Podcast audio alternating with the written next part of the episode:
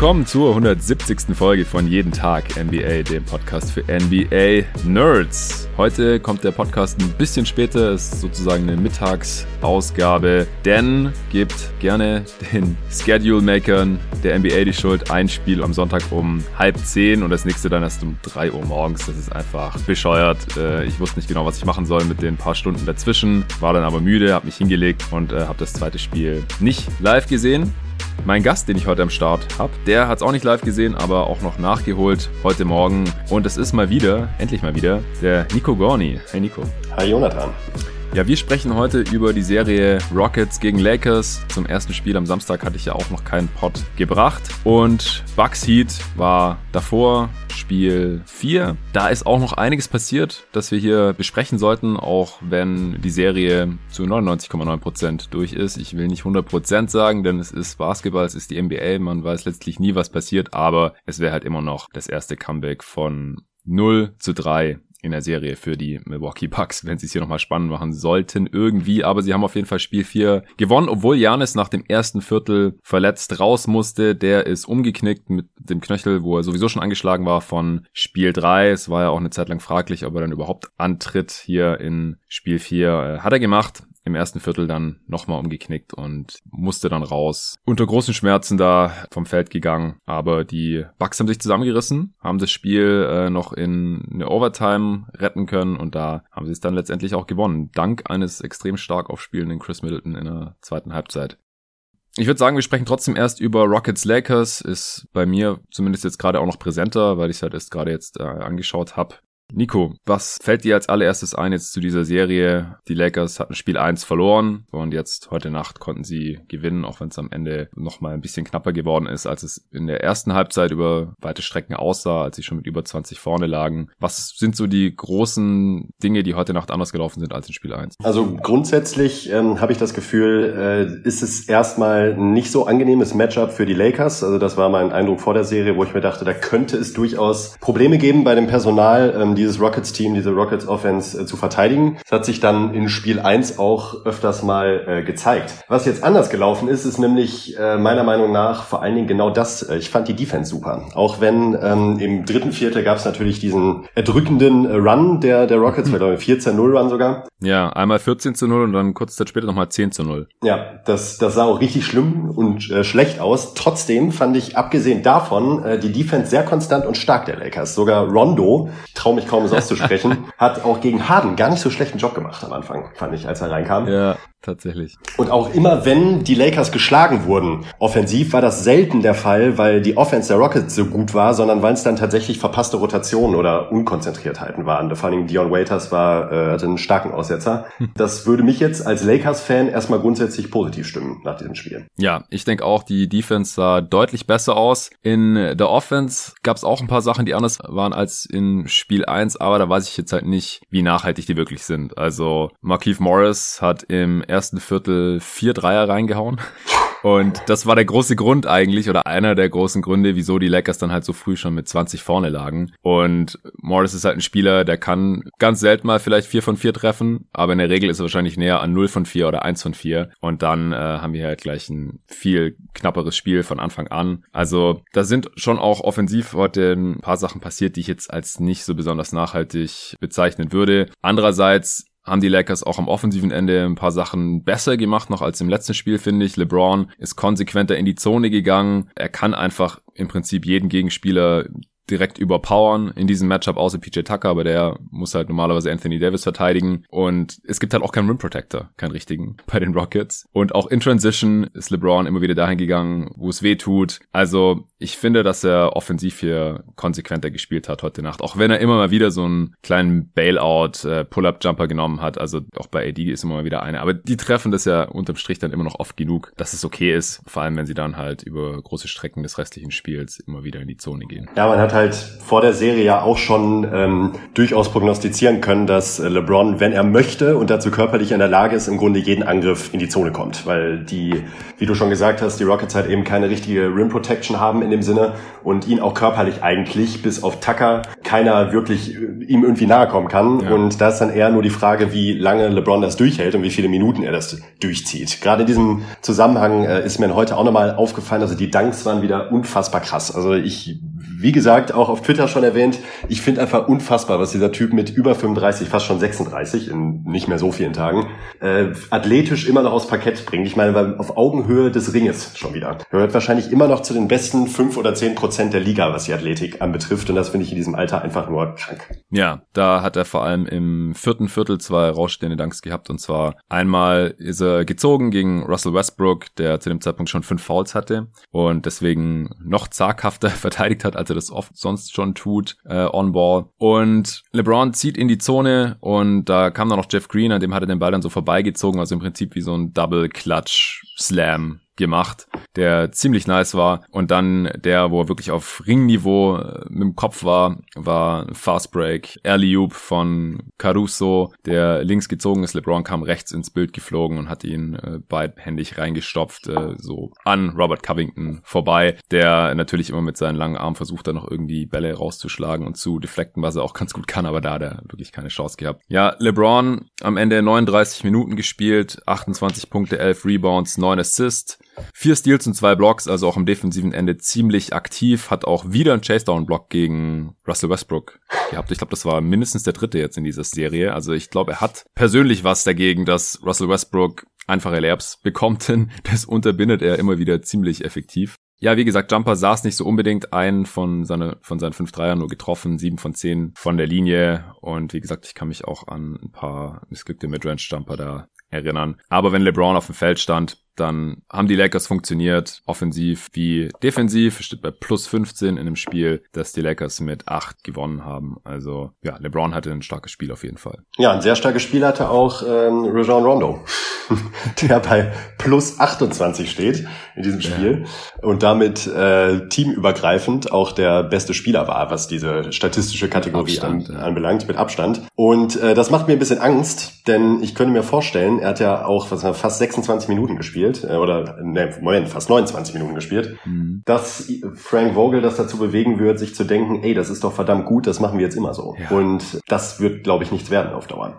Ich fürchte es auch. Playoff Rondo kann sein, dass er eine ähnliche Leistung nochmal bringt, aber ich würde jetzt auch nicht unbedingt damit rechnen. Und er könnte jetzt halt auch vier schlechte Spiele in Folge haben und Vogel würde wahrscheinlich ihn immer noch zwischen 20 und 30 Minuten jemals spielen lassen, einfach in der Hoffnung, dass er das nochmal zeigt, was er heute gezeigt hat. Engagiert in der Defense, auch in den Passwegen immer wieder gewildert, fünf Steals geholt, auch Harden das Leben so schwer wie möglich gemacht. Also ich habe Rondo, glaube ich, schon seit Jahren nicht mehr so verteidigen sehen. Nee. Äh, unglaublich. Und äh, 10 Punkte, 9 Assists auch. Das Ding ist halt, er wird in der Defense einfach nur ignoriert. Äh, also war auch witzig, das an beiden Enden des Feldes zu sehen. Westbrook von den Lakers. Also er hatte im vierten Viertel auch einen Dreier. Da war ich glaube, fünf Meter um ihn herum kein Defender und er ist auch nicht mal jemand, hat da einen Closeout angetäuscht. Also war einfach nur Westbrook auf dem rechten Flügel, völlig frei an der Dreilinie und alle fünf Lakers Defender haben nur gedacht, ja, Kollege, schieß ruhig, mach mal. Und äh, hat ihn natürlich auch nicht getroffen. Und auf der anderen Seite bei Rondo halt genau das gleiche. Gegner lässt immer mindestens zwei, drei Meter Abstand. Rondo nimmt ihn dann ab und zu doch. Heute fünfmal, einmal getroffen, äh, vier von neun aus dem Feld. Ja, also im Prinzip hat er zehn Punkte aus zehn Shooting Possessions gemacht. Das ist halt leider vom Scoring Threat her zu vernachlässigen. Äh, hat aber halt immer wieder die, die einfachen und richtigen Pässe gespielt. Mit äh, Anthony Davis ist das Zusammenspiel ja auch da, äh, schon seit Tagen bei den äh, Pelicans damals noch. Also die Lakers waren heute mit ihm klar besser. Die Frage ist halt auch nur hier, wie nachhaltig ist das, wie oft können die Lakers das noch wiederholen in dieser Serie. Ja, vor allem, wenn man, also man hat ja jetzt schon eine riesige Schwankung da drin, wenn man betrachtet, auch in diesem Spiel, also im dritten Viertel, beim Run der Rockets sah er auch verdammt schlecht aus, gerade defensiv. Ähm, und in Spiel 1 war das halt eine absolute No-Show. Und jetzt zeigt sich halt in diesen zwei Spielen schon, dass da, ähm, also grundsätzlich muss man bei Rondo ja davon ausgehen, dass sein Team nicht hilft. Ähm, eigentlich, das bezieht sich auf viele Aspekte dieses Lakers-Teams, wo Rondo einfach aufgrund seines Spielertyps und auch dadurch, dass er halt einfach nicht mehr wirklich gut ist, ähm, dem Team halt nicht hilft. Und ich denke halt auch, dass gerade so ein extremer positiver Ausreißer wie in diesem Spiel halt eher schlecht für das Team sein könnte auf lange Sicht. Ähnlich ähnliches gilt wahrscheinlich genau. auch für Markeith Morris. Ja, also Morris äh, hatte bisher in den Playoffs noch absolut gar nichts gerissen und war jetzt heute hier ja mit Rondo zusammen halt so der der wichtigste Rollenspieler. Äh, Javel McGee hat sich auch verletzt in dem Spiel, dadurch hat Morris noch mehr Minuten bekommen oder sind halt noch mehr Minuten frei geworden, die er sonst vielleicht gar nicht bekommen hätte. Wobei, nachdem er im ersten Viertel so vor, äh, so losgelegt hatte, musste er eigentlich auch in der zweiten Halbzeit noch mehr spielen, hat insgesamt fast 23 Minuten gesehen und aber nach seinem 4-3 im ersten Viertel und da hat er noch nach einem netten Cut sogar einen Dank gehabt, also direkt 14 Punkte gehabt hat er am Ende dann noch ähm, nochmal einmal hat er in der Zone nochmal gepunktet, 16 Punkte gehabt am Ende, fünf Rebounds. D das war stark, keine Frage, aber halt auch hier, ja, wie oft macht er das noch in dieser Serie? Macht er das überhaupt nochmal? Und was, äh, wenn nicht? Also ja, wenn man jetzt seine vier Dreier abzieht, ist natürlich jetzt stark simplifiziert hier, aber wenn man den Lakers hier zwölf Punkte abzieht, dann haben sie halt schon verloren. Ja, und ich könnte mir halt vorstellen, dass gerade dadurch, dass äh, Vogel ja generell auf Smallball gesetzt hat in diesem Spiel, also bis auf ähm, ganz am Anfang des Spiels im ersten Viertel und Anfang der zweiten Halbzeit, äh, wo McGee dann noch kurz auf dem Feld stand, war Anthony Davis ja nominell das Center und ähm, eben mit Morris auf dem Feld und da hat das Team halt gut performt stellenweise. Vor allen Dingen auch die, das Lineup auch ohne Davis mit ähm, Caruso, Rondo, James, Morris und Kuzma äh, sah halt auch ziemlich gut aus und ich würde Vogel halt zutrauen, dass er im nächsten Spiel Morris vielleicht sogar starten lässt und komplett auf die mhm. Center verzichtet. Genau, wenn, vor allem wenn McGee jetzt hier noch fürs nächste Spiel draußen sein sollte, dann ist Morris natürlich ein ganz heißer Kandidat, auch weil Dwight Howard heute Nacht ja gar nicht gespielt hat. Der hat keine einzige Minute mehr bekommen, nachdem er im ersten Spiel immer noch elf Minuten gesehen hatte. Ja, Kuzma fand ich auch eigentlich sneaky gut. Es war jetzt nicht so, dass er einen Ball bekommen hat und irgendwas off the dribble kreiert hat, sondern meistens hat er irgendwie nach einem Cut gescored oder nach einem Offensiv-Rebound oder halt ein Spot-Up-Dreier aus der rechten Corner. Also im Prinzip so ein bisschen Junkyard-Dog-mäßig äh, Punkte hier und da aufgesammelt und mitgenommen, wo sie sich eben ergeben haben, auch dadurch, dass er sich reingehängt hat. Das finde ich halt sehr positiv, weil ja. das zeigt halt, dass er eben irgendwie seine Rolle sich auch selbst sucht oder findet eben in dieser Offense, ohne dass man ihn jetzt notgedrungen jeden zweiten Angriff füttern muss. Ähm, finde ich ein sehr positives Zeichen. Ja, auf jeden Fall. Ja, jetzt haben wir schon fast alle bei den Lakers besprochen, aber noch gar nicht über Anthony Davis gesprochen. 34 Punkte, 10 Rebounds, vier Assists. Äh, hatte auch ein starkes Spiel, war jetzt klar die erste Scoring-Option der Lakers in diesem Spiel. Er hat halt auch einfach konstant ein Mismatch, auch wenn die Rockets jetzt versucht haben, Tucker nicht von ihm wegzuscreenen bei den Switches. Genauso bei LeBron ist mir das teilweise aufgefallen, der interessanterweise jetzt auch teilweise nicht von Eric Gordon verteidigt wurde, sondern von Covington. Und haben sie trotzdem versucht, Covington nicht von LeBron wegzuswitchen, obwohl ich ihn jetzt für gar nicht so eine starke Onboard-Option halte gegen LeBron, ehrlich gesagt. Das nee. muss man noch im Auge behalten. Ja, Tucker gegen Davis ist natürlich immer noch die beste Option, aber ich meine, selbst die besten Defender dieser Erde haben wenig gegen Anthony Davis auszurichten, wenn er heiß ist. Er ist auch immer wieder in die Zone gegangen und hat seine Größenvorteile ausgenutzt, hat teilweise unterm Korb gewütet, drei Offensiv-Rebounds, aber auch immer wieder Fadeaways aus äh, der Midrange, hat seinen einzigen Dreier auch getroffen. Leider nur drei von sechs Freiwürfen. Wie hat er dir heute gefallen? Ja, allein sehr furioser Start. Ich glaube, er hatte direkt die ersten sechs der ersten acht Punkte der, der Lakers. Ähm, ist bei mir dann manchmal, um ihm direkt mal etwas Negatives anzulassen, tut mir zwar leid, weil es ein wirklich gutes Spiel war, aber er verfällt dann doch immer sehr schnell ähm, in Richtung des Jumpers, auch wenn er halt in der Zone alles getroffen hat von seinen paar fünf oder sechs Versuche waren es, glaube ich, so in äh, Floater Range ungefähr, beziehungsweise direkt unterm Korb. Da hat er halt auch alles getroffen.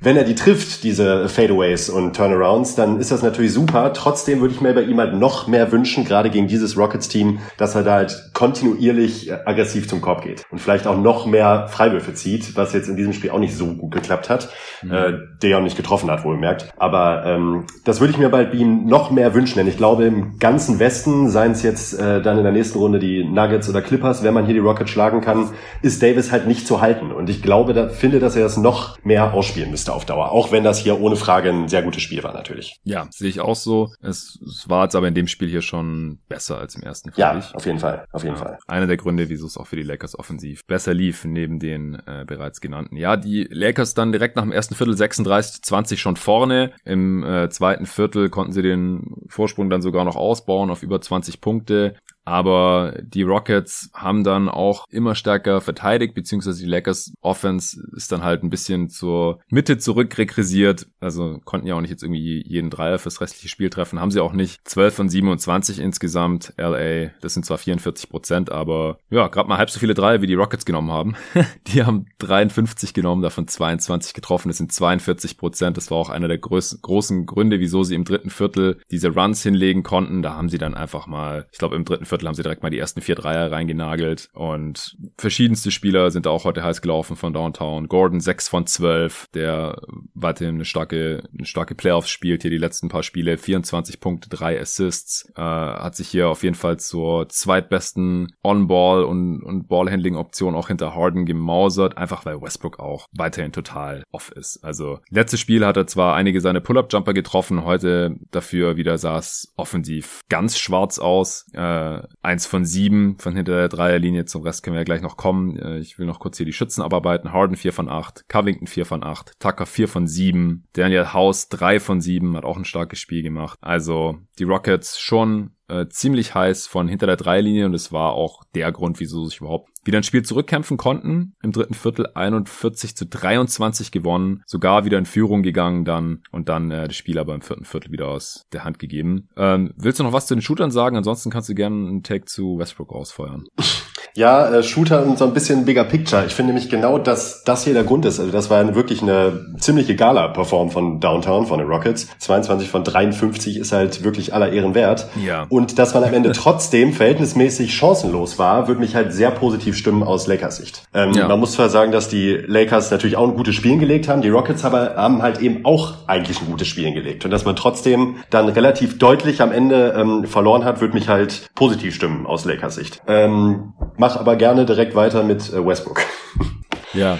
ähm, der, äh, ja, ich glaube, also ich kann mich nicht daran erinnern, das ist, glaube ich, echt eins der schlechtesten Playoff-Spiele, die ich von ihm je gesehen habe. Ja. Und der hat halt ein paar Stinker schon mal dabei gehabt zwischendurch, aber ähm, du hast eben schon gesagt, also dass er von Downtown nichts trifft, ist nichts Neues. Wundert mich aber extrem, dass er das wieder tut in dieser Form, denn das hat er eigentlich mehr oder weniger abgestellt, gerade zum Ende der Regular Season, was dann eben auch dazu geführt hat, dass dieses Rockets-Team ähm, richtig an Fahrt aufgenommen hat. Und äh, ja, jetzt in den letzten zwei Spielen, ich glaube im letzten waren es auch zwei oder drei Dreier, die er genommen hat wieder, ähm, er trifft halt nichts davon. Wenn man jetzt dazu dann noch die äh, sieben Turnover in diesem Spiel nimmt, ist das einfach eine verdammt fiese Performance gewesen. Defensiv leider auch schlecht. Ja, auf jeden Fall. Also ich glaube, dass er halt jetzt auch wieder eher auf den Dreier zurückfällt, weil er auch merkt, dass er in der Zone jetzt auch nicht alles bekommt, was er gerade gerne möchte. Ich denke, er ist einfach noch nicht wieder ganz fit. Hat ja auch Covid gehabt und so. Das muss man alles im Hinterkopf behalten. Ja. Äh, den Umständen entsprechend ist es vielleicht sogar krass, dass er gerade spielt, aber wir müssen jetzt trotzdem bewerten, was er seinem Team gerade bringt oder halt nimmt. Fünf Dreier übrigens im ersten Spiel genommen, einen davon oh, getroffen.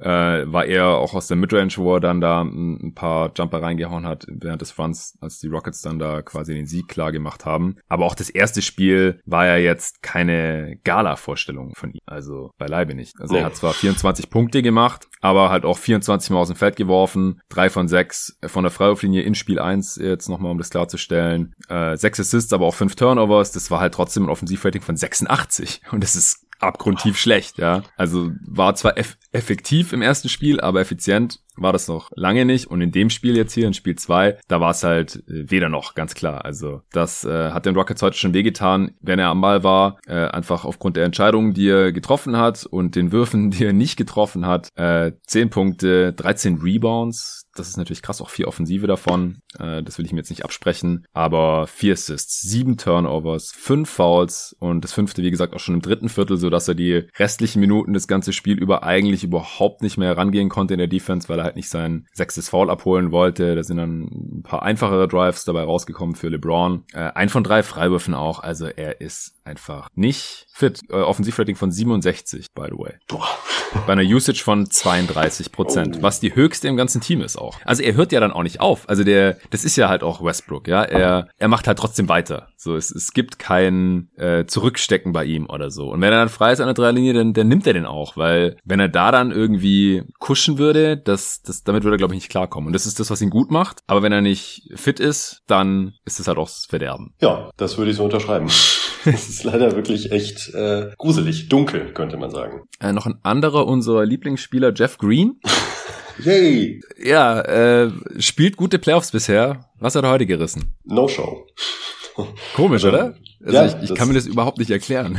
Ja, aber ich glaube, keiner kann sich Jeff Green wirklich erklären. Das hat Ja, in den letzten Jahren nicht geklappt. Und ich glaube, ich bin auch immer noch nicht, auch wenn er wirklich, wirklich gute Playoffs und auch eine Saison eine gute spielt bei den Rockets, mich hat halt immer, mich wird er niemals mehr überzeugen. Ich hab, bin zwei, dreimal bei ihm auf den Zug nochmal aufgesprungen und das passiert nicht mehr. Also der kann, egal was er jetzt noch zeigt, diese Playoffs, dann war das für mich trotzdem nur ein Ausrutscher nach oben. Aber ich werde ihn nicht dauerhaft als konstanten Rollenspieler anerkennen.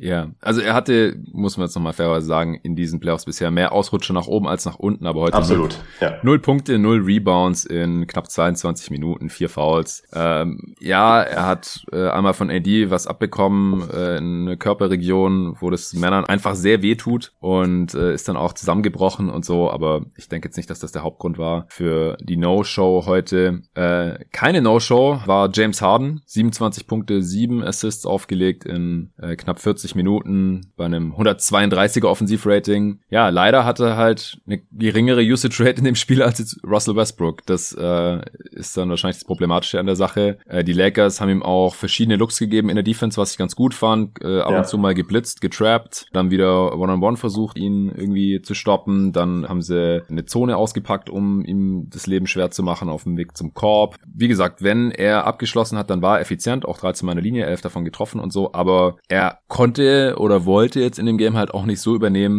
dass äh, er einen größeren Output hatte und es am Ende irgendwie zum Sieg reicht oder für ein spannendes Spiel. Ja, also da zeigt ja eigentlich auch immer nur wieder, wie gut Harden ist. Dass selbst wenn man nach diesem Spiel, finde ich, also so vom Eye-Test hatte man den Eindruck, die Lakers haben echt guten Job gegen ihn gemacht. Und trotzdem legt er halt 27 auf und ist dabei effizient. Äh, Das spricht halt natürlich trotzdem für ihn. Aus Lakers Perspektive ist es nach wie vor wohl wirklich die beste Taktik, ihn möglichst dazu zu zwingen, eben einfach den Ball zu passen und nicht selber abzuschließen. Wie du gerade schon gesagt hast, mit den unterschiedlichen Formen der Defense klappt das ja auch ganz gut, wenn man ihm ein aggressives Doppel schickt, ähm, ihn blitzt, dann passt er halt eben. Und wenn dann im besten Fall ein Spieler wie heute ein Westbrook den Ball bekommt und dadurch dann halt am Ende auch eine hohe Usage hat, äh, ist das äh, schlecht für die Rockets, würde ich sagen. Ja. Würde ich auch sagen. Ist dir sonst noch irgendwas aufgefallen auf Seiten der Rockets? Irgendein Spieler noch, zu dem du was sagen möchtest, außer jetzt die, die wir schon besprochen haben? Mm, nee, zusätzlich nicht. Okay, lass mich nochmal kurz in meine Notizen reinschauen. PJ Tucker ist unfassbar wichtig für dieses Team. Das sollte jetzt keine Neuigkeit sein. Hatte Foul Trouble, ist dann kurz runtergegangen und äh, den brauchen die halt unbedingt. Also ohne Tucker wird halt funktioniert halt defensiv nichts. Ja, auf jeden Fall. Und äh, offensiv war heute auch ziemlich stark. Bei den Dreiern hatte ich ihn schon erwähnt, aber hat insgesamt 18 Punkte gemacht, 11 Rebounds, Ja,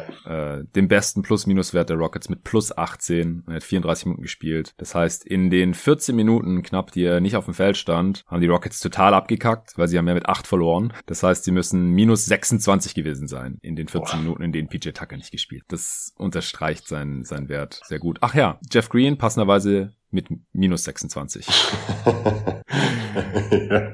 Unglaublich. Nee, ansonsten, was du vorhin auch schon kurz angemerkt hast, es ist gut zu sehen, dass die Lakers ein Spiel gewinnen können, in dem die Rockets ein Offensivrating von 114 hau- haben. Einfach weil sie selber eins von 123 auflegen und offensiv dann halt noch besser sind und dann selbst 22 getroffen Dreier für die Rockets äh, da nicht helfen. Oder dass die äh, Rockets auch äh, mehr Freiwürfe gezogen haben als die Lakers. Also ich habe auf Twitter auch Takes gesehen von wegen, die Lakers kriegen hier gerade jeden Call und so. Aber das habe ich jetzt Mhm. eigentlich gar nicht so gesehen. Nee, also Rev-technisch fand ich das Spiel eigentlich ziemlich in Ordnung, muss ich sagen. Ja, also war ja auch schon vor dem Spiel das Geschrei dann groß bei den Rockets-Fans. Oh nein, Scott Foster ist der Ref. Äh, Die Lakers gewinnen auf jeden Fall. Das klingt für mich dann schon fast so, als würden sie schon mal vorsorglich eine Entschuldigung dafür suchen, falls die Lakers jetzt Spiel 2 gewinnen, die Rockets-Fans. Also wir sind da ja relativ neutral. Also ich mag die Rockets und ich wünsche mir hier eine knappe Serie, auch wenn ich auf die Lakers getippt habe. Ich hätte überhaupt kein Problem damit, wenn die Rockets hier weiterziehen. Das fände ich sogar super spannend mal. So ein Experiment, was äh, dieser Rockets-Kader ja immer noch ist, wenn das mal irgendwie klappt und die einen tiefen Playoff-Run hinlegen können. Aber auf der anderen Seite wissen die meisten Hörer sicherlich auch, dass äh, wir beide kleine LeBron-Fanboys sind seit mittlerweile 17 Jahren und wir uns natürlich auch nicht beschweren würden, wenn er hier nochmal einen Ring gewinnen kann auf seine alten Tage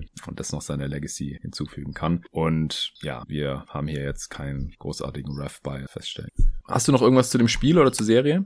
Ich glaube, es wird sehr spannend. Also ähm, ich mhm. denke, dass da vor allen Dingen offensiv halt äh, viele Schlag, ähm, dass da öfters mal einen Schlagabtausch geben wird. Äh, die Lakers sind halt auch sehr abhängig von ihren Schützen, was man immer wieder merkt, weil das öffnet halt das Spiel der Lakers. Denen kommen sie öfters in Transition zum Laufen und da gibt's halt sehr viele Sachen, die, äh, glaube ich, spannend werden in, in, den nächsten Spielen. Und ich kann mir auch vieles vorstellen. Ich sehe die Lakers nach wie vor vorne am Ende und äh, glaube auch nicht, dass die Rockets mehr als zwei Spiele gewinnen. Ähm, könnte es wirklich aber jetzt auch nicht wahnsinnig schockieren, wenn die Rockets hier am Ende als Sieger vom Platz gehen aus der Serie. Ja, genau. Also die Upside der Rockets ist einfach ziemlich hoch. Äh, heute sah es ja defensiv schon ganz gut aus. Ich denke halt einfach, dass, also im ersten Spiel waren sie der famos, aber ich denke halt, wenn LeBron und AD konstant dahin gehen, wo es weh tut und ihre körperlichen Vorteile einfach ausnutzen und ehrlich gesagt sind sie auch einfach die talentiertesten Spieler dieser Serie. Also LeBron und AD sind halt als Duo einfach besser als Harden und Westbrook. Das muss man einfach so sagen. Und wenn sie das ausspielen können,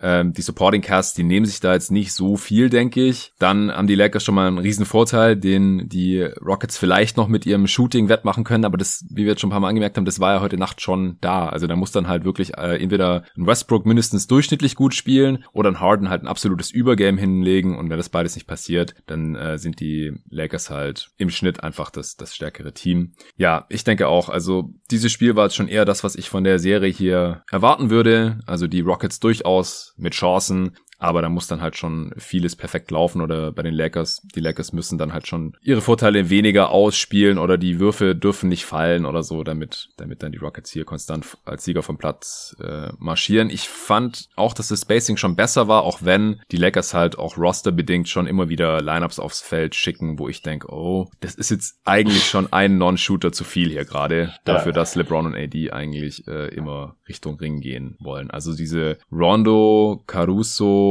LeBron, AD und wer war der fünfte? Du hast vorhin schon erwähnt gehabt. Morris. Ja, genau. Das, das ja, geht. Aber ist eigentlich auch ein Non-Shooter, wenn man ehrlich ist. Genau, das ist halt das Ding. Also wenn der halt nicht jeden Dreier trifft, so wie heute, also vier von sechs, dann hat man halt gleich ein Problem, weil Rondo, wie gesagt, wird ignoriert. Caruso ist jetzt auch nicht der Shooter vor dem Herrn und wird äh, tendenziell stehen gelassen. Und LeBron und AD haben zwar On-Ball Gravity natürlich, weil man will den auch keinen Anlauf geben in die Zone oder so, aber sind jetzt halt auch nicht gerade Steph Curry oder so. Das kann dann schon schon schwierig sein, beziehungsweise da ähm, müssen dann halt LeBron und AD schon das Maximum rausholen am offensiven Ende, damit das funktioniert. Ja, bin gespannt, wie es weitergeht in der Serie, aber ich bleibe jetzt auch noch bei meinen Lakers in 6. Gut, dann äh, kommen wir zu Bucks gegen Heat. Wie versprochen, nach Spiel 3 hatte ich ja auch nicht aufgenommen im Prinzip hat es auch nochmal eher bestätigt, was ich sowieso schon über die ersten beiden Spiele gesagt hatte. Also die Bucks holen einfach nicht das Maximum raus am offensiven Ende. In der Defense waren sie dann über drei Viertel dann schon ein bisschen besser, um dann halt im vierten Viertel wieder komplett zu kollabieren. Janis war über die ersten drei Spiele auch einfach nicht gut genug, nicht in MVP-Form, muss man auch einfach so sagen. Sieht viele Pässe nicht, also immer wieder versucht, so mit dem Kopf durch die Wand zu gehen, war dabei dann aber auch nicht genug, nimmt dann noch völlig überflüssige Pull-Up-Jumper, trifft so gut wie gar nichts davon aus der langen Midrange oder von hinter der Dreierlinie, anstatt irgendwie dann doch immer aggressiv zum Korb zu gehen. Also die Bucks dann äh, in der Folge völlig verdient. 0 zu 3 hinten und die Serie quasi schon durch. Spiel 4 jetzt habe ich mir trotzdem reingezogen, kam ja auch zur Primetime deutscher Zeit hier gestern. Ich habe auch gesehen, auf NBA Twitter war einiges los, da haben sich das viele noch angeschaut, obwohl die Bucks ja, wie gesagt, das erste Team werden, das noch von einem 0 zu 3 Rückstand überhaupt irgendwie zurückkommt, also die Spannung eigentlich schon aus der Serie raus ist. Ähm, was ist jetzt so dein Grundeindruck von, von dieser Serie gewesen? Also wo hing's und was hat dieses Spiel äh, 4, wo die Bucks jetzt endlich mal eins gewinnen konnten, hat es da überhaupt irgendwas dran geändert bei dir jetzt? Mm, also das Spiel sah schon anders aus als äh, die, die anderen Spiele der, der Serie. Man konnte ja grundsätzlich vor der Serie schon erwarten, dass äh, die Heat ein ungünstiges und vor allem unangenehmes Matchup für die Bucks sind, aufgrund ihrer Offense und eben ihrer Stärken und Schwächen, beziehungsweise auf der Gegenseite,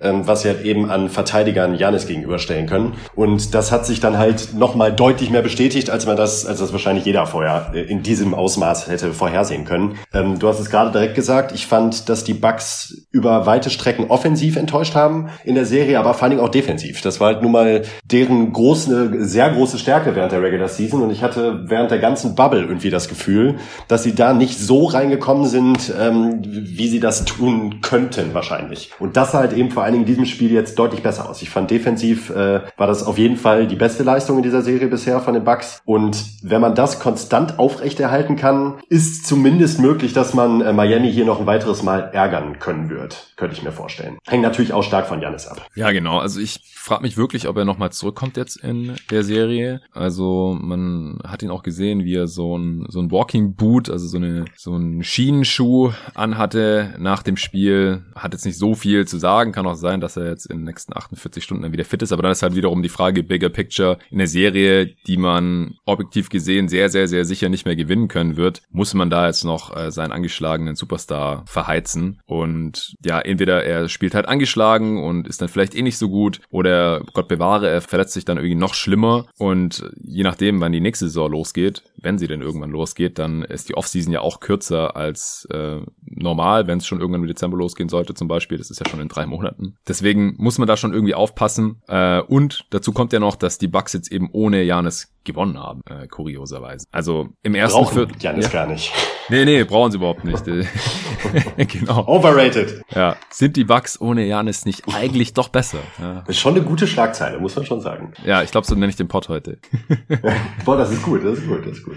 Nee, auf gar keinen Fall. Ähm, Janis war nämlich auch gut in dem Spiel. Also, der hat jetzt heute im ersten Viertel mal endlich das gebracht, was ich mir schon die ganze Serie von ihm wünsche. Und auch die Bucks haben das besser umgesetzt. Also, da hatte ich auch dann während des Spiels eine Diskussion auf Twitter mit den äh, Kollegen von Talk in the Game Podcast, beziehungsweise hinter dem Handle, äh, ich glaube, da ist dann der Sermo zuständig für. Er hat halt getweetet, ähm, dass er Coach Bud anlastet, dass offensiv der einzige Plan zu sein scheint, dass halt Janis immer in die Zone geht und dass kein Plan B gibt. Und mein Punkt ist halt, ja, vielleicht gibt es keinen Plan B, aber das viel größere Problem aus meiner Sicht ist, dass Plan A nicht mal funktioniert bisher in dieser Serie oder nicht funktioniert ja. hat. Einfach weil äh, Janis, wie gesagt, nicht gut genug war, also einfach nicht gut genug entschieden hat, wann gehe ich jetzt wirklich hart zum Ring und wann passe ich wieder raus und wann nehme ich keinen Jumper.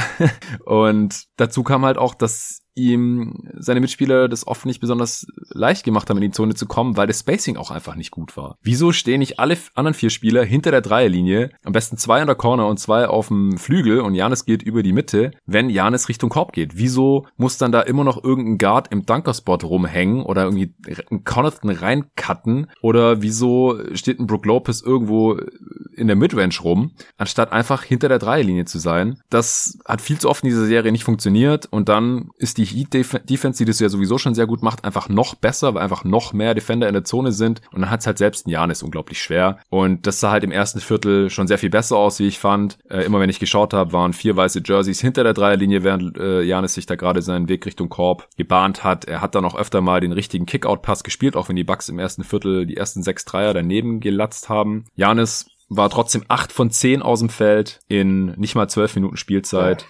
Hat einen Dreier sogar noch getroffen, also hat sich dann doch einen Pull-Up-Jumper geleistet, aber der war wenigstens drin. 19 Punkte, vier Rebounds, ein Steal und ein Block in 11 Minuten und 29 Sekunden. Und dann ist er halt wieder umgeknickt und war raus. Die Bucks waren in seiner, Sp während er drauf war, nur bei plus zwei. Sah aber auch so aus, als ähm, würde Coach Bud ihm dieses Mal mehr Minuten geben. Er hat im ersten Viertel eine ganz kurze Pause nur bekommen, wurde dann direkt wieder reingeschickt und ist dann Anfang des zweiten Viertels war das, glaube ich, ist er dann umgeknickt. Also hat irgendwie zwei Minuten Pause gesehen und wenn man das aufs Spiel hochrechnet, dann wäre er auf so was ich 40 Minuten oder so gekommen. Äh, also auch hier ist Coach Bud anscheinend schon lernfähig. Es war zwar auch ein Overtime-Game, aber Chris Middleton heute mit 48 Minuten. Brooke Lopez 42, Eric Bledsoe 40 Minuten und wenn Janis mitgespielt hätte und in der Overtime, wenn es dann auch angegeben hätte, auch gespielt hätte, wäre er ja auch auf 45 Minuten oder vielleicht sogar 48 Minuten wie Middleton gekommen. Von daher, es geht doch. Aber wieso erst im vierten Spiel, wenn man nur da hinten liegt? Ja, weil kann man das mal mit halt anfangen nach drei Der Jahren. größte Witz. Coach Bud faselt irgendwas von wegen, ja, 36 Minuten ist halt irgendwie schon so das Ceiling, also das Maximum für meine Stars. Drüber wollen wir nicht gehen. Ja, wieso geht's denn dann auf einmal im, im vierten Spiel? Wieso dann doch auf einmal über 40 Minuten? Was, wo ist dieses Ceiling jetzt hin? Hat man das weggenommen oder wurde da durchgebrochen oder gab's es eigentlich gar nicht, vielleicht zufällig? Wie es bei anderen wieso, Coaches ja auch nicht gibt? Wollte ich gerade sagen, wieso machen es alle anderen Coaches anders? Wahrscheinlich, weil es nicht geht. Irgendwie, ja. naja. Ja, und auf einmal geht's ja auch, dass eben, wenn Janis in die Zone geht, in, in einer ISO, wieso können auf einmal alle hinter der Dreilinie stehen? Wieso ging das vorher nicht? Also, das sind also Sachen, das, das bestätigt ja nur noch mal die Kritik an Budenholzer in den ersten drei Spielen. Also, deswegen unglaublich schade, dass Janis äh, umgeknickt ist. Einerseits, weil es sah auf einmal wirklich besser aus. Und das ist halt auch das, was ich gern sehen würde in den Playoffs von Janis, dass es funktioniert mit diesem System und mit seiner Spielweise. Und wenn er wirklich versucht, konsequent zum Korb zu gehen, und äh, eben auch so eingesetzt wird, dass er diese Stärke ausspielen kann. Und wenn man dann auf einen Gegner, Gegner trifft, der das wegnehmen kann, weil die Heat, die, die haben zwar versucht, es wegzunehmen, aber die Bucks haben es ihnen eben auch einfach gemacht bisher. Aber wenn man dann auf einen Gegner trifft, obwohl man dem Gegner das nicht einfach macht, dass er es immer noch wegnehmen kann. Und das habe ich ja schon auch gesehen, aber halt eigentlich erst in den Finals, dann gegen die Clippers, vielleicht auch gegen die Lakers, gegen den Kawhi oder gegen den LeBron im direkten Matchup oder gegen Anthony Davis und dann mit einer guten Team-Defense, dann glaube ich halt auch, dass es vielleicht nicht weitergeht. Klar hätte hätten die Bucks stand vor den Playoffs mich da auch noch irgendwie überraschen können und vom Gegenteil überzeugen können. Aber so, wie sie jetzt hier in der zweiten Runde gescheitert sind, war das einfach viel, viel zu früh, dass man wirklich einen Plan B überhaupt braucht, weil der Plan A so schlecht umgesetzt war. Ja. Und wenn die Bucks dann in den Finals scheitern, weil sie keinen richtigen Plan B haben, weil der Kader das halt auch aus meiner Sicht gar nicht so wirklich hergibt, weil was willst du denn machen als Plan B? Klar, äh, was ich irgendwie Pick and Roll mit Chris Middleton oder so oder irgendwelche äh, Cuts für für Bledsoe oder solche Sachen kann man Und schon machen. Aufposten. Ha? Brook Lopez aufposten. Brook Lopez aufposten. Ja, kann man schon alles irgendwie machen. Aber der Plan A wird wahrscheinlich einfach so viel besser funktionieren und ist so viel effizienter auch, weil wenn Janis halt in die Zone geht und da ist nur ein Defender oder auch zwei, dann sind das halt meistens relativ sichere Punkte oder es kommt halt ein Kickout und wenn dann die Dreier fallen, was willst du denn dann noch mehr? Aber wie gesagt, das hat einfach nicht funktioniert bis heute und dann verletzt sich Janis. Das war schon sehr, sehr traurig. Aber die Bucks haben ja dann einen Weg gefunden, dieses Spiel trotzdem noch zu gewinnen. Wie kam das aus deiner Sicht? Ja, das haben halt irgendwie die anderen Mitspieler, also auch nachdem Janis dann halt eben verletzt war, halt einfach mal angefangen, Leistung zu bringen. Ja, Einfach mal angefangen. Hört sich jetzt natürlich wahnsinnig äh, simplifiziert an, aber genauso war es letzten Endes. Die, ähm, die Würfe wurden getroffen, es wurde mit Einsatz gespielt, es wurde vor allen Dingen stark verteidigt. Ähm, es gab deutlich weniger Freiwürfe für die Heat, gerade ähm, gerade zwischenzeitlich. Die Zone wurde viel besser zugemacht als in den letzten Spielen.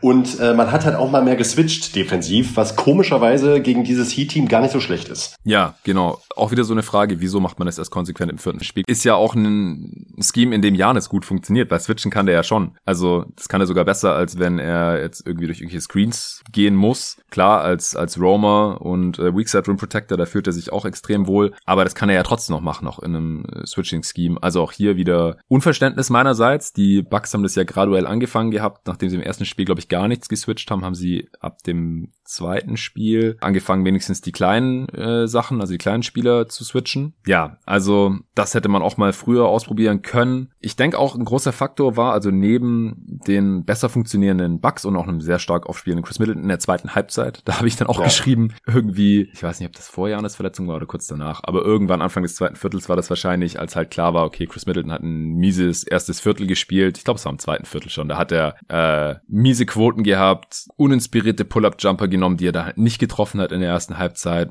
Ein, zwei ganz miese Pässe gespielt gehabt, da habe ich auch geschrieben auf Twitter. Ein solides Spiel von Chris Middleton wäre auch mal was gewesen. Also erstens natürlich mit Janis und wenn man eine Chance haben will, das zu gewinnen, das funktioniert ja auch nicht über 48 Minuten, dass Janis halt jeden Angriff in die Zone geht, äh, wenn man realistisch ist. Äh, da braucht man dann halt schon auch einen, einen Middleton, der entweder die, die Spot-Ups trifft oder halt dann äh, sekundärer Playmaker dann ist. Gerade auch wenn Janis sitzt natürlich auch. Äh, und dann halt zweitens natürlich, wenn Janis verletzt ist. Also ohne Middleton wäre es einfach nicht gegangen in diesem Spiel. Und dann in der zweiten Halbzeit, im dritten Viertel, hat er auf einmal komplett aufgedreht und 22 Punkte rausgehauen. Am Ende 36 Punkte, auch weil er dann echt Clutch Buckets verwandelt hat. Also das war manchmal echt so, konnten die Bucks jetzt echt nichts Besseres rausspielen. Ah ja, ja, der getroffen. Alles gut.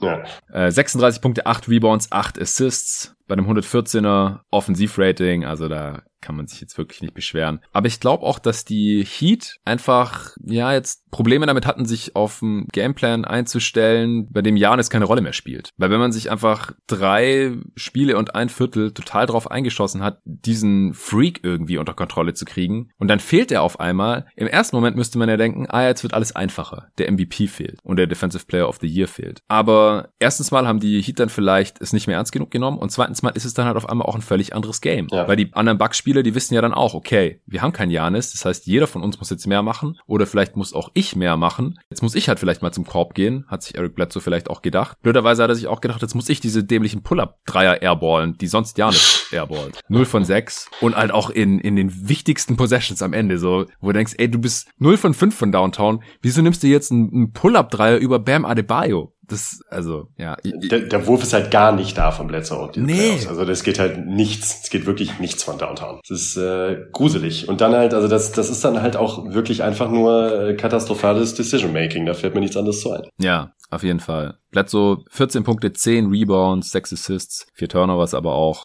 Grauenhafte Entscheidungen spiegeln sich dann halt auch in einem Offensivrating wieder von 90. Ja, das ist, das ist dann nicht das, was das Team braucht äh, in dem Moment. Ja, ansonsten, Di Vincenzo hat viele Minuten bekommen, weil Janis draußen war und man dann halt äh, kleiner spielen musste, äh, notgedrungen. 10 Punkte, 5 Rebounds, 2 Assists. Der hat ja davor auch relativ grauenhafte Playoffs gespielt gehabt. Heute fand ich den eigentlich ganz gut und hat auch Klatsch Freiwurf verwandelt, verwandeln müssen. Also war halt auch mal wieder typische Hero Ball Situation Ende der regulären Spielzeit. Chris Middleton bekommt den Ball und anstatt dass wenigstens nur ein Ansatz von dem Play gelaufen oh. wird, hält Chris Middleton einfach irgendwie erstmal drei Sekunden den Ball am linken Flügel, bis dann auch wirklich das Double Team in aller Ruhe gekommen war und ihn dann halt da trappen konnte und dann äh, erstmal nochmal Timeout, jetzt machen wir was anderes. Nee, nochmal genau das gleiche. Im Prinzip, Butler kommt äh, aus der Corner hoch zum Double, hilft von DiVincenzo weg, dann bekommt der halt hastig den Ball von Middleton zugepasst mit noch, weiß nicht, was waren drei Sekunden auf der Uhr oder so. Also wo man echt denkt, okay, jetzt wird's knapp, jetzt muss DiVincenzo so hier die Entscheidung treffen, die dieses Spiel entscheidet. Und er zieht Baseline, da kommt dann äh, Dragic rein und will einen Offensivfall schinden, was auch nicht die beste Idee war in dem Moment, glaube ich. Das war einfach viel zu knapp und riskant. Ich glaube, wenn man da die Vincenzo ein bisschen unter Druck setzt, dann macht er den gar nicht mal unbedingt. Den Layup von links. Frage war auch, wieso Dragic überhaupt drauf war bei einer defensiven Possession und nicht irgendwie Derrick Jones Jr. oder so. Aber äh, davon ab, die Vincenzo verlegt ihn, aber bekommt halt das Foul. Blocking Foul von Dragic, zwei Freiwürfe und er hat immerhin einen von beiden gemacht und damit das Spiel eben ausgeglichen und äh, effektiv in die Overtime geschickt. Ja, äh, hast du noch zu irgendeinem der Bucks-Spieler was loszuwerden? Nee, wie schlecht oder wie fehlend der Wurf von Bledsoe ist, habe ich angesprochen und ja. ansonsten, ja, schön, dass Middleton mal geliefert hat, halt eben auch mit, ähm, mit mehr Minuten, muss man fairerweise sagen, ähm, aber ansonsten waren eigentlich bis auf Bledsoes Wurf mehr oder weniger gut. Wesley Matthews war jetzt nicht so der Bringer, aber ansonsten hat ja eigentlich jeder Buck eine bessere bessere Leistungen abgeliefert als in den letzten Spielen. Ja, Matthews halt immerhin defensiv gegen Butler, ist einfach ja, die ja. mit Abstand beste Option und äh, hat jetzt zwar wieder nur 25 Minuten gesehen, aber Butler war jetzt auch nicht das Problem der Bucks in diesem Spiel. Also muss man vielleicht auch nochmal erwähnen, heute jetzt 17 Punkte bei einem 88er Offensivrating. Butler setzt halt immer wieder diese Ausrufezeichen offensiv, ja, 40 Punkte im ersten Spiel und im letzten Spiel, also in Spiel 3 war er dann auch wieder stark, aber in Spiel 2 hat er über weite Strecken eigentlich gar nichts gemacht. Dann am Ende wurde halt zu seinem Glück noch bei diesem Fadeaway Jumper potenziellen Game Winner Buzzer Beater gefoult, wodurch er dann äh,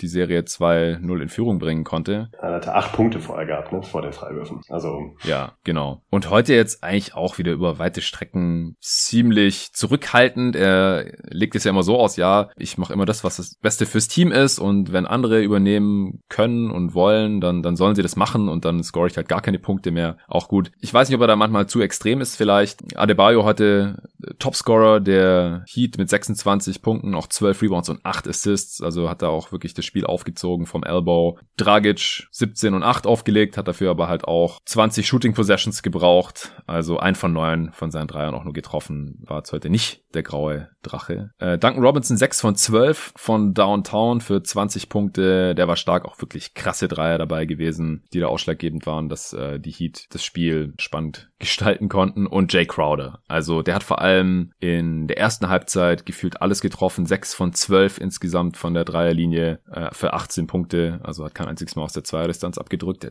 Ist halt auch sehr oft frei hinter der Dreierlinie. Ist halt einer, der davon profitiert, dass die Bucks so gerne absinken und so gerne die Zone zumachen. Äh, von einem Duncan Robinson helfen die Bucks zwar tendenziell nicht so gerne weg, passiert aber auch immer wieder. Aber von Crowder halt schon, schon mehr und er kann das bisher halt auch sehr, sehr gut bestrafen. Ja, ich würde ich würde jetzt echt nicht mehr so gern auf den detaillierten Spielverlauf von dem Game eingehen sondern vielleicht noch ein paar bigger picture Sachen hier besprechen. Davon ausgehend, dass die Bucks die Serie nicht mehr drehen können, einfach. Extrem unwahrscheinlich. Was denkst du, wie sich das jetzt hier auf die Zukunft von Milwaukee auswirken könnte? Ich habe auf Twitter schon mal die Frage gestellt, ob Janis jetzt, wenn man so enttäuschend ausgeschieden ist und ja, wie enttäuschend es letztendlich war, können die Bucks jetzt vielleicht noch in den nächsten Spielen mit ein paar Siegen, also wenn sie jetzt nochmal gewinnen und fighten und alles, dann ist es vielleicht alles nicht mehr ganz so peinlich, aber unterm Strich ist es einfach so, die Bucks waren der absolute Top-Favorit im Osten, in die Finals zu kommen. Letztendlich sind sie in der zweiten Runde an einem als sehr viel schwächeren Team gescheitert mit dem Miami Heat, die auch kein Mensch als Finals-Anwärter äh, oder gar Contender für den Titel angesehen hat. Jetzt mal abgesehen von äh, Arthur von Twitter, der in seinem Shoutout. Bracket, ja, Shoutout, äh, jede Serie einfach Sweep für die Heat getippt hat und äh, sich auch über weite Strecken von Spiel 4 wahrscheinlich noch sicher war, dass sein Tipp erhalten bleibt bis in die Eastern Conference Finals, was ja schon mal eine Leistung gewesen wäre. Aber das Bracket ist jetzt leider halt auch nicht mehr perfekt. Ja, große Enttäuschung für die Bucks wie gesagt, ich hatte unter Ed jeden Tag NBA schon die Frage gestellt, was macht Janis jetzt oder was möchte Janis jetzt? Wir werden natürlich niemals in seinen Kopf reingucken können, aber wir können natürlich äh, spekulieren und ich denke, man muss halt auch über die Alternativen jetzt sprechen. Also ich bin überhaupt kein Fan davon, vor einem Jahr oder vor einem halben Jahr oder selbst noch während dieser laufenden Playoffs, sei es jetzt gegen die Magic, äh, nachdem man da das erste Spiel verloren hatte, oder hier gegen die Heat, nachdem man 3-0 hinten lag, direkt mit dem Spekulieren anfangen anfangen, solange die Serie noch offen ist. Aber für mich ist die Serie jetzt einfach durch oder war sie halt nach dem 0 zu 3. Und da habe ich dann halt auch die Frage gestellt, habe ich es mir erlaubt zu fragen, äh, was denkt ihr, was die Enttäuschung für Janis Verbleib bedeutet? Macht er den Dirk, den Anthony Davis oder den LeBron? Sprich, bleibt er no matter what bei seiner Franchise, die ihn gedraftet hat, wie das Dirk Nowitzki gemacht hat und dann wird er vielleicht irgendwann noch mit dem Titel belohnt, auch wenn es eben jetzt erstmal enttäuschende Playoff-Ergebnisse gibt. Das war ja bei Dirk Nowitzki auch so. Ähm, wir erinnern uns an 2006 in den Finals gescheitert. Klar, das hat Janis jetzt noch nicht geschafft, aber äh, ist ja auch noch nicht so lang jetzt in der Liga. Äh, dann 2007 ist man in der ersten Runde gegen die Warriors gescheitert mit den Mavs und dann äh, vier Jahre als später MVP. als MVP. Genau, der hatte den MVP bekommen, nachdem er ausgeschieden war. Und das droht Janis ja gerade auch. Also den Vergleich hatte ich ja auch schon gezogen auf Twitter und äh, dieses Bild gepostet von einem ja, sehr traurig reinschauen Dirk Nowitzki äh, mit dieser MVP-Trophäe. Also das war schon einer der Scheiße. miesesten Momente der ja. NBA-Geschichte. Du bekommst die MVP-Trophäe äh, als Belohnung für eine super Saison. Ist bestimmt ein Traum, der da in Erfüllung geht. Wieder was von der Bucketlist runter und gleichzeitig bist du einfach so mies drauf, weil du gerade äh, als erster Seed gegen den achten ausgeschieden bist. Äh, eine sehr peinliche Art und Weise. Wie dem auch sei. Äh, bei Janis ähnliche Situation. Reagiert er wie Dirk oder wie Anthony Davis, der irgendwann einfach gesagt hat, hey, ich kann hier nicht gewinnen, ich will hier weg, ich will auch in den großen Markt, äh, wo dann halt auch äh, ja Luxury Tax und solche Sachen keine kein Problem sind und äh, will getradet werden, was ja auch fair ist für das Team, ja, einfach auf den Karten spielen, sagen, ich werde hier nicht verlängern, ihr habt jetzt noch ein Jahr Zeit, mich zu traden und äh, die Pelicans haben ja Anthony Davis dann im Prinzip erst kurz vor Ladenschluss getradet, ein halbes Jahr, bevor er aus dem Vertrag hätte aussteigen können, oder? Ja. Und dritte Option ist halt LeBron James. Es offen lassen. Mal schauen, wie weit wir hier jetzt in den Playoffs kommen. Und dann treffe ich meine Entscheidung im Sommer. Ich werde mir alle Optionen anschauen und dann werde ich die beste Entscheidung für mich treffen. Und wenn es dann halt wieder nichts wird in den Playoffs, dann äh, gibt es eine Decision, hoffentlich nicht live im TV, sondern auf eine bisschen gechilltere Art und Weise. Aber eventuell geht man halt irgendwo hin, wo man dann einen starken Co-Star hat und dann halt wirklich um, um den Titel mitspielen kann und jedes Jahr in die Finals kommen kann und so weiter. Die Ergebnisse tendieren ganz stark zu LeBron. Also geht als Free Agent nächstes Jahr, Janis, sagen über 50 Prozent. Also nicht nur eine relative Mehrheit, sondern sogar eine absolute Mehrheit hier. Knapp 25 Prozent sagen, dass er trotzdem da bleibt, also den Dirk macht und nur 18 Prozent sagen, dass er jetzt einen Trade fordert. Und wenn er ihn jetzt fordert, heißt es ja nicht, dass er direkt in der Offseason getradet wird, sondern die Bucks könnten ja auch noch bis zur Deadline warten, aber dann müsste er dann halt weg, weil sonst kann er nächsten Sommer einfach gehen. Was ich jetzt gar nicht angeboten habe, aber das bleibt, äh, das ist natürlich in äh, der Option, äh, dass er da bleibt, mit inbegriffen, dass er jetzt schon eine Verlängerung unterschreibt, aber das würde ich ihm wirklich nicht empfehlen. Und knapp sieben Prozent haben gesagt, sie haben keine Ahnung. Also das biete ich immer noch gerne mit an als Option, weil da muss man sich nicht für eine der anderen drei Sachen entscheiden, obwohl man eigentlich gar nicht weiß, was man jetzt anklicken soll, muss man dann eins von den drei Sachen anklicken. Das verfälscht dann immer so ein bisschen das Ergebnis. Deswegen sieben Prozent waren sie ehrlich, haben gesagt, keine Ahnung. Oder wollten einfach nur sagen, sehen, was die anderen so anklicken. Was ist denn deine Meinung? Äh, also ich habe, wenn ich mich nicht täusche, er macht den LeBron angeklickt. Würde aber, wenn ich ganz ehrlich bin, wahrscheinlich auch mich gerne zu den sieben Prozent zählen wollen. Denn ich habe am Ende einfach, äh, ich, ich habe keine Ahnung. Also ich glaube, niemand von uns Sachen, hat ja eine Ahnung. Nee, hat, hat auch keiner. Spekulieren macht halt Spaß. Genau. Und wenn man es mal aus Janis äh, Perspektive betrachtet, er scheint ja Budenholzer wirklich zu mögen und ihn auch ähm, offen zu supporten, äh, hat aber natürlich vom Teamkonstrukt jetzt wahrscheinlich nicht das Ideal, äh, die idealen Mitspieler für sich, für, für, für seine Skills, für sein Skillset und auch äh, die, die Owner der, der Bucks sind natürlich jetzt, haben jetzt auch nicht die Spendierhosen an. Also es ja. wäre er wäre im Grunde ja dieser prototypische Fall von äh, Star in einem kleinen Markt, der dann erst eine Championship holt, beziehungsweise richtig, also noch größere Leistungen bringt oder den, der große Wurf gelingt, wenn er das Team verlässt. Ja. Ich denke halt auch. Zum Leidwesen der Bucks. Ja. Meine größte Sorge anstelle von Janis wäre, dass die Besitzer offensichtlich nicht gewillt sind, hier alles zu investieren, dass ich eine Championship holen kann. Ja. Und das ist einfach, wie Daniel LeRoux ja auch immer sagt, der größte Vor- oder Nachteil in der NBA für jede Franchise sind die Besitzer. Das kann man einfach nicht ausgleichen, wenn es Besitzer gibt, die entweder immer reinpfuschen und sagen, nee, ich will jetzt doch nicht diesen GM oder ich will jetzt hier diesen Coach oder wir picken den und den und damit halt im Prinzip jeden Plan äh, jedes äh, President of Basketball Operations oder jedes GMs äh, zunichte machen. Oder wenn sie einfach sagen, nee, äh, für mich ist das ein Business, ich muss damit Geld verdienen oder zumindest nicht zu viel Geld verlieren oder wie auch immer, das ist für mich nicht einfach nur ein Spielzeug wie für einen Steve Ballmer oder so, für den es Peanuts sind, sondern ich habe da Geld investiert und für mich ist es eine Geldanlage, ich verdiene leider mehr, wenn wir in den Playoffs ausscheiden und unser Kader billiger ist, als wenn wir in die Finals kommen oder einen Titel gewinnen und der Kader teurer ist oder irgendwie sowas. Das ist sportlich dann natürlich immer extrem schade.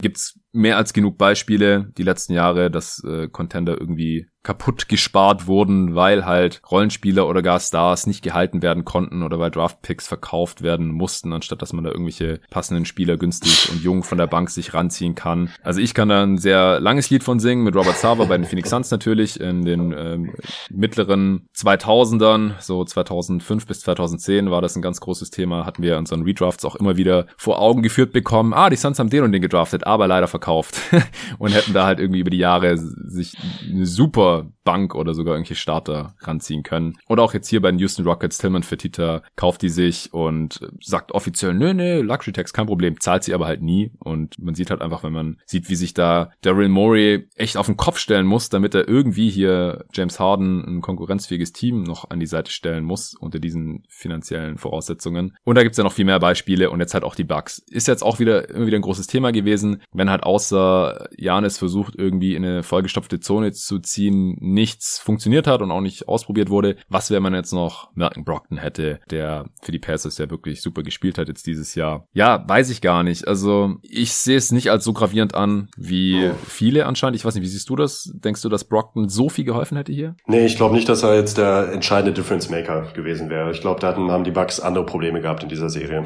Ich denke es auch, ehrlich gesagt. Also ich fand es ja schon letztes Jahr. Das Ding ist, er wäre natürlich viel besser gewesen als Eric Bledsoe.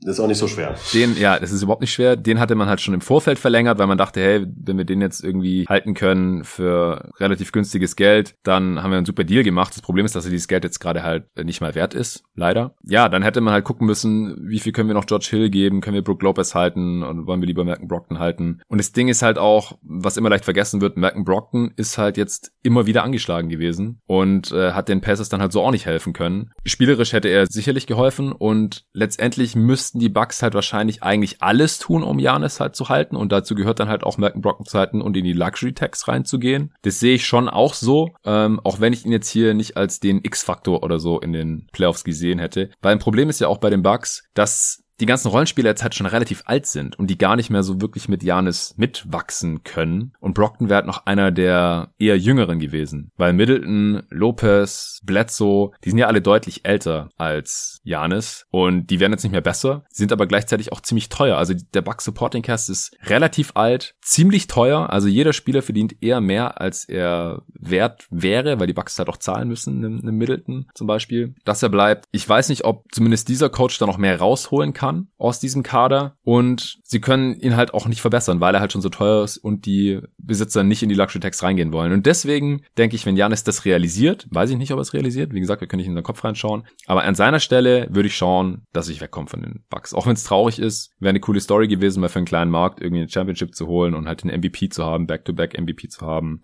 in der Regular Season hat Budenholzer ja auch wirklich alles rausgeholt aus diesem Team und Janis verdankt ihm ja auch zu Recht wirklich sehr viel. Aber es sind halt nur Regular Season Wins und Regular Season Trophäen. Und Janis sagt ja selber immer, er will nicht zu den Besten gezählt werden in dieser Liga oder als der beste Spieler, bevor er einen Titel gewonnen hat. Und damit hat er ja auch ein bisschen recht. Das ist ja eigentlich auch cool, dass er das so sieht. Aber ich glaube halt wirklich nicht, dass er mit Milwaukee den Titel gewinnen kann die nächsten Jahre. Und wenn ihm das wichtig ist, dann sollte er weg. Und wenn er dann fair ist dem Bucks gegenüber, dann sagt er ihnen das. Und dann ja. sollten sie ihn traden. Das Ding ist nur, wenn sie irgendeine Hoffnung haben, dass er bleibt und er jetzt auch diese Forderung nicht unbedingt öffentlich macht, dann ist es, glaube ich, schwierig für die Bucks ihn zu traden. Weil ein Spieler wie Janis tradet man eigentlich nicht. Das ist ja auch der Grund, wieso die Cavs niemals LeBron getradet hätten. Oder die Thunder niemals Kevin Durant getradet hätten. Solange nicht eine öffentliche Trade-Forderung kommt. Ja, es ist halt, selbst wenn nur eine zehnprozentige Chance besteht, dass der Spieler bleibt, muss man die halt nutzen bei Spielern ja. von dem Kaliber. Richtig. Also da gibt's halt keine zwei Meinungen eigentlich. Genau. Also sowohl aus Teambuilding-Gründen als auch aus Publicity-Gründen. Weil ja. beim Casual-Fan in Milwaukee kommt das einfach ganz, ganz, ganz schlecht an, wenn man Janis auf einmal tradet, ohne dass der gesagt hat, ich will weg. Weil dann fragt man sich, was machen wir hier eigentlich? Wieso unterstützen wir diese Franchise? Wir haben hier einen zweifachen MVP und äh, hatten hier einen absoluten Contender. Klar, blöd gelaufen letztes Jahr in den Playoffs. Aber solange der nicht sagt, ich will weg, behalten wir den doch und schauen halt wieder, dass wir 60 Spiele gewinnen und dann können wir vielleicht wieder in die Playoffs kommen und jetzt traden wir den und man bekommt für solche Spiele niemals auch nur annähernd den spielerischen Wert zurück. Das ist einfach klar. Man bekommt mehrere Spieler zurück, die selbst in der Summe nicht so gut sind wie der Spieler, geschweige denn als Einzelspieler. Und man kann sich ja die ganzen Superstar-Trades der letzten Jahre anschauen. Wenn da mal ein All-Star oder sowas zurückkommt, hat man schon Glück. Also die Pelicans, dass sie jetzt da Brandon Ingram zurückbekommen haben, da können sie sich schon sehr, sehr glücklich schätzen. Auch wenn sie ihm ja. jetzt einen Max-Deal geben müssen wahrscheinlich.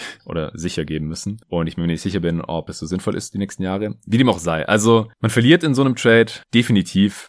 Und wenn nicht, dann, dann ist es einfach Glück durch irgendeinen äh, Pick, der dann irgendwie auch ein guter Spieler wird, was halt auch selten genug passiert. Von daher, die Bugs werden definitiv schlechter, falls sie Janis traden und das ist dann halt schade für, für diese Franchise. Deswegen, wenn ich Janis wäre, würde ich sagen, ich möchte getradet werden äh, oder ich gehe äh, und, und dann wird man ja getradet. Ist natürlich normalerweise blöd, weil dann muss das Team, zu dem ich möchte, auch was für mich hergeben. Andererseits habe ich auch mehr Optionen als nur die Teams, die Capspace haben. Aber ich denke, von seiner Persönlichkeit her würde er eher sagen, nein, ja. Ich mag Bud und wir waren gut und ist dumm gelaufen jetzt. Wir probieren es nochmal. Ich will es wirklich schaffen. Und wenn er nächstes Jahr als Free Agent geht, dann wird sich das erst nächsten Sommer entscheiden. Dann würde diese Entscheidung nicht jetzt treffen. Wäre natürlich der Worst Case für die Bucks, aber ich sehe es halt auch ja. eben, glaube ich, am, am äh, wahrscheinlichsten an. Weil genau wie du gerade gesagt hast, ich würde Janis auch nicht so einschätzen, dass er selber sagt, ich will das nicht, sondern er sagt, lass es uns nochmal probieren. Aus welchen Gründen das dann auch immer vielleicht nicht funktionieren wird, dann mit dem großen Wurf in kommenden Playoffs und dann er sich vielleicht denkt, ja, so geht's leider nicht. Aber ja, äh, wenn man sich dann aus Sicht der Bucks dieses Team anguckt, ist das natürlich äh, richtig düster. Also mit Chris Middleton als äh, Go-To-Option und Star und einem Haufen gut bezahlter älterer Rollenspieler und nahezu kein Cap Space ist das echt äh, boah, ja. Ja, die Cavs 2010 lassen halt grüßen. Ja, genau, ja. Das ist dann halt erstmal verbrannte Erde für zwei, drei Jahre. Das ist halt der Preis, den man zahlt äh, als Small Market Team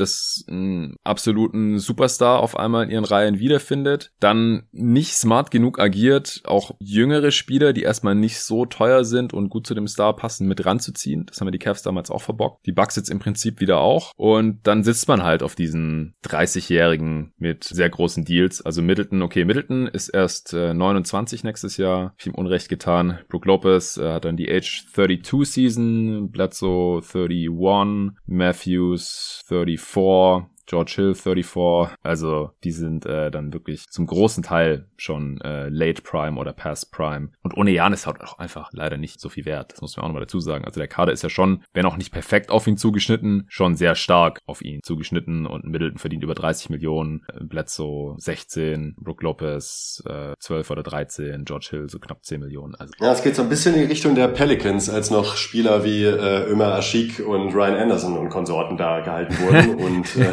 Mm-hmm. man auch wieder eben, ja, also das war Totalausfall. Guckt man sich das Team aber jetzt an, haben die halt einige Assets und vor allen Dingen eine wirklich rosige Perspektive. Also es kann sich auch zu Positiven entwickeln. Ja, mit dem entsprechenden Management. Und mit dem entsprechenden Management, klar. Ja. Ich denke halt auch, dass es schwieriger ist für Janis da zu bleiben, weil sie halt keinen Mark Cuban als Besitzer haben. Also für Dirk war das halt auch einfacher, weil der immer wusste, es wird niemals am Geld scheitern. Ja. Und das ist halt in Milwaukee leider einfach nicht gegeben. Also, wie gesagt, ich, ich denke und hoffe auch als jetzt neutraler NBA LA-Fan, Janis noch in der Situation zu sehen, wo ich es für wahrscheinlich halte, dass er den Titel gewinnt. Denn dieses Jahr habe ich die Bucks ja auch nur an dritter Stelle gesehen bei den Contendern hinter den LA-Teams und das halt aus gutem Grund. Ich dachte schon, dass es früher oder später halt dann so ausgeht, aber halt, wie gesagt, nicht jetzt schon, nicht in der zweiten Runde. Und bei, bei, allem Respekt, ich habe auch immer noch einen Platz in meinem Herzen für die Miami Heat, aber halt auch nicht gegen Team wie die Heat. Die, die sind gut und entweder sie und wahrscheinlich die Celtics, vielleicht auch noch die Raptors als Dark Horse werden auch in die Playoffs, äh, in die Finals einziehen, was krass ist. Also wir werden entweder die Celtics, Heat oder Raptors in den Finals sehen. Ähm, aber die Heats sind halt eigentlich kein echter Contender. Also das hat man halt heute auch wieder gesehen. Bam Adebayo schön und gut, aber er ist keine erste Option. Jimmy Butler ist nicht konstant eine erste Option. Und das braucht man aber halt eigentlich. Also sie, sie sind ja jetzt auch nicht die 2004er Pistons oder so. Nicht ganz. Nicht ganz, nee, nicht ganz. Noch nicht ganz. Wenn sie den Titel gewinnen, dann kann man, glaube ich, die Vergleiche mal bemühen. Ja. Was wäre denn dein Tipp jetzt Stand heute? Also wir haben jetzt über die anderen Serien noch gar nicht gesprochen. Ach. Denkst du, die, die Celtics sind quasi schon durch gegen die Raptors oder wird es noch knapp? Mm, das wird auf jeden Fall knapp. Ich habe vor den Playoffs äh, die Celtics in die Finals getippt. Ist natürlich noch offen, könnte ich mir aber nach wie vor noch ziemlich gut vorstellen. Nice. Wobei ich abgesehen davon äh, halt alle drei Teams, also jetzt abgesehen von den Bucks, die ich jetzt einfach mal als draußen betrachten würde, ähm, würde ich mich für alle drei Ostteams für die Finals freuen. Also ich finde eigentlich alle Teams sympathisch, ich kann allen was abgewinnen ja, und äh, wir hatten es eben vor der Aufzeichnung kurz angeschnitten. Ich freue mich einfach wahnsinnig, Golden State nicht sehen zu müssen dieses Jahr.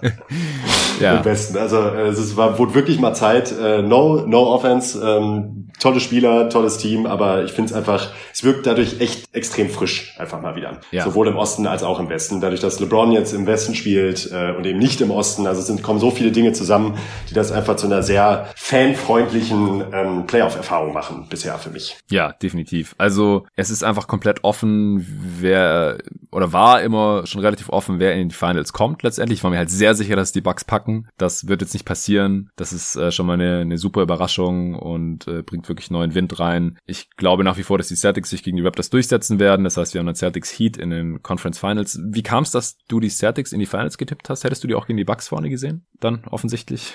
Ja, genau. Ich habe sie in den Conference Finals dann gegen die Bucks auch gewinnen lassen.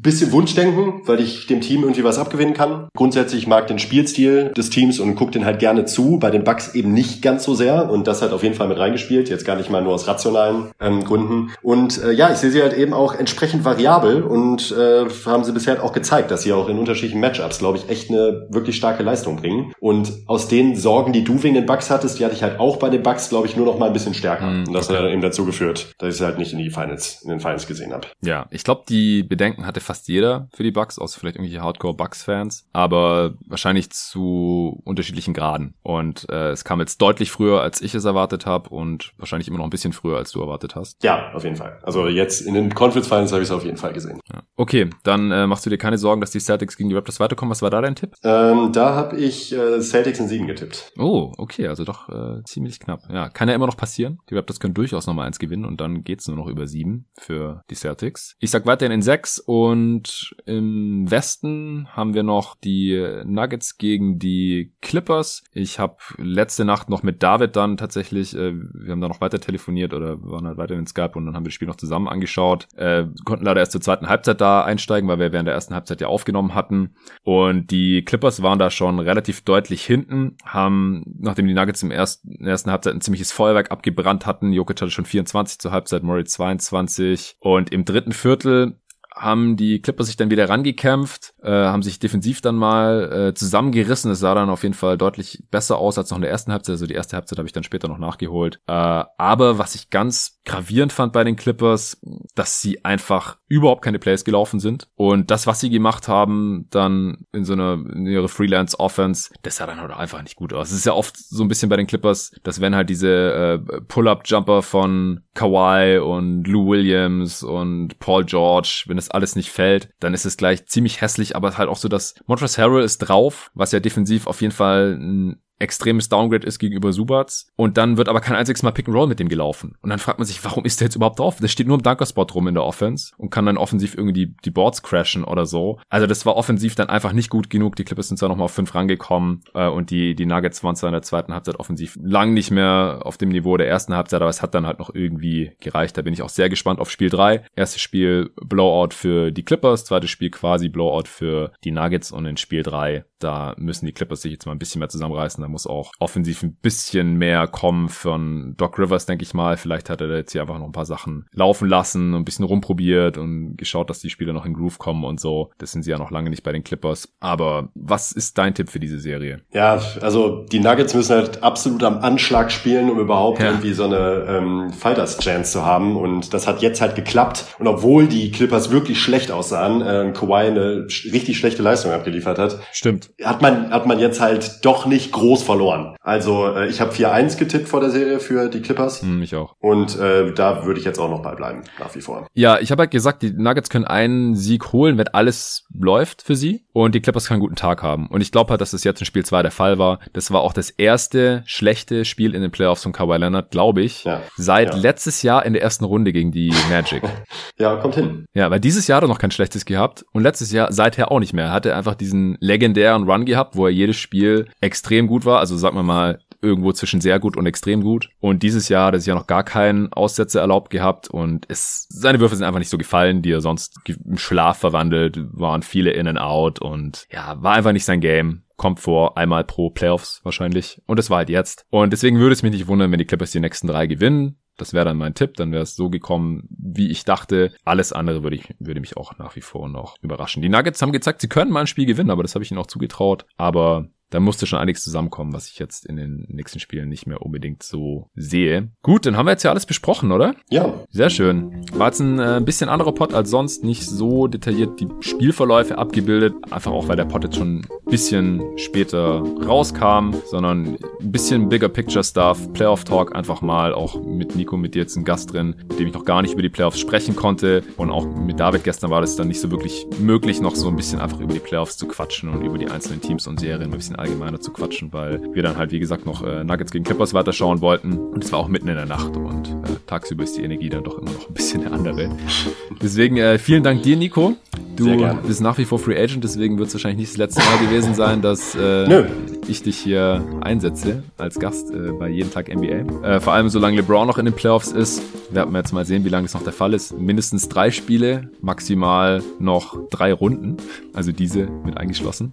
Wir sind gespannt, auf jeden Fall. Heute Nacht geht's weiter mit Raptors gegen Celtics. Äh, Spiel 5. Es kann wieder, es wird wieder ein Team in Führung gehen in dieser Serie. Ich bin gespannt, wer es ist und genauso im Westen. Es steht 1-1 und ich gehe mal stark davon aus, dass die Clippers heute Nacht hier sich die Serienführung zurückholen, aus genannten Gründen. Und äh, ich weiß noch nicht, ob ich es morgen direkt live analysieren kann. Kann sein, dass es mein äh, zweiter Break diese Woche wird. Ich peile ja fünf Folgen pro Woche an. Am Wochenende kam jetzt eine. Wahrscheinlich kommt am Wochenende immer einem von beiden Tagen schon eine Folge und dann vielleicht noch irgendwann unter der Woche keine. Äh, meine Freundin kommt heute Abend zurück, äh, sehr spät. Ich äh, hole die dann noch vom Flughafen ab und dann fangen halt direkt die Spiele schon an und ich weiß nicht, ob ich dann direkt mich hinsetzen kann und in Ruhe die Spiele anschauen kann und nachts nicht schlafen und dann morgens direkt analysieren. Das wird wahrscheinlich alles ein bisschen schwierig. Deswegen, und auch weil die Folge heute ein bisschen später kam, dann äh, haben die Leute auch noch für morgen früh was zu hören. Sieht's für mich gerade so aus, als ob morgen früh keine Folge kommt und dann erst wieder am Mittwochmorgen. Aber wir werden sehen. Ich äh, musste zurzeit ein bisschen flexibler bleiben, habe einfach relativ viel zu tun. Ab Dienstag habe ich dann auch endlich mein äh, Coworking Space, wo es äh, eine Podcast Booth gibt. Da äh, kann ich dann jederzeit reingehen und die Spiele in Ruhe schauen und äh, dann in Ruhe dann meine Podcasts aufnehmen. Das ist auf jeden Fall schon mal ein Upgrade. Bin gespannt drauf. Das äh, ist dann ab Dienstag möglich. Das sollte die ganze Geschichte hier eigentlich noch weiter vereinfachen. Ja, danke an alle fürs Zuhören. Folgt gerne Nico auf Twitter unter @nicog_gtg, mir überall unter jeden Tag NBA. Vielen Dank dafür und bis zum nächsten Mal.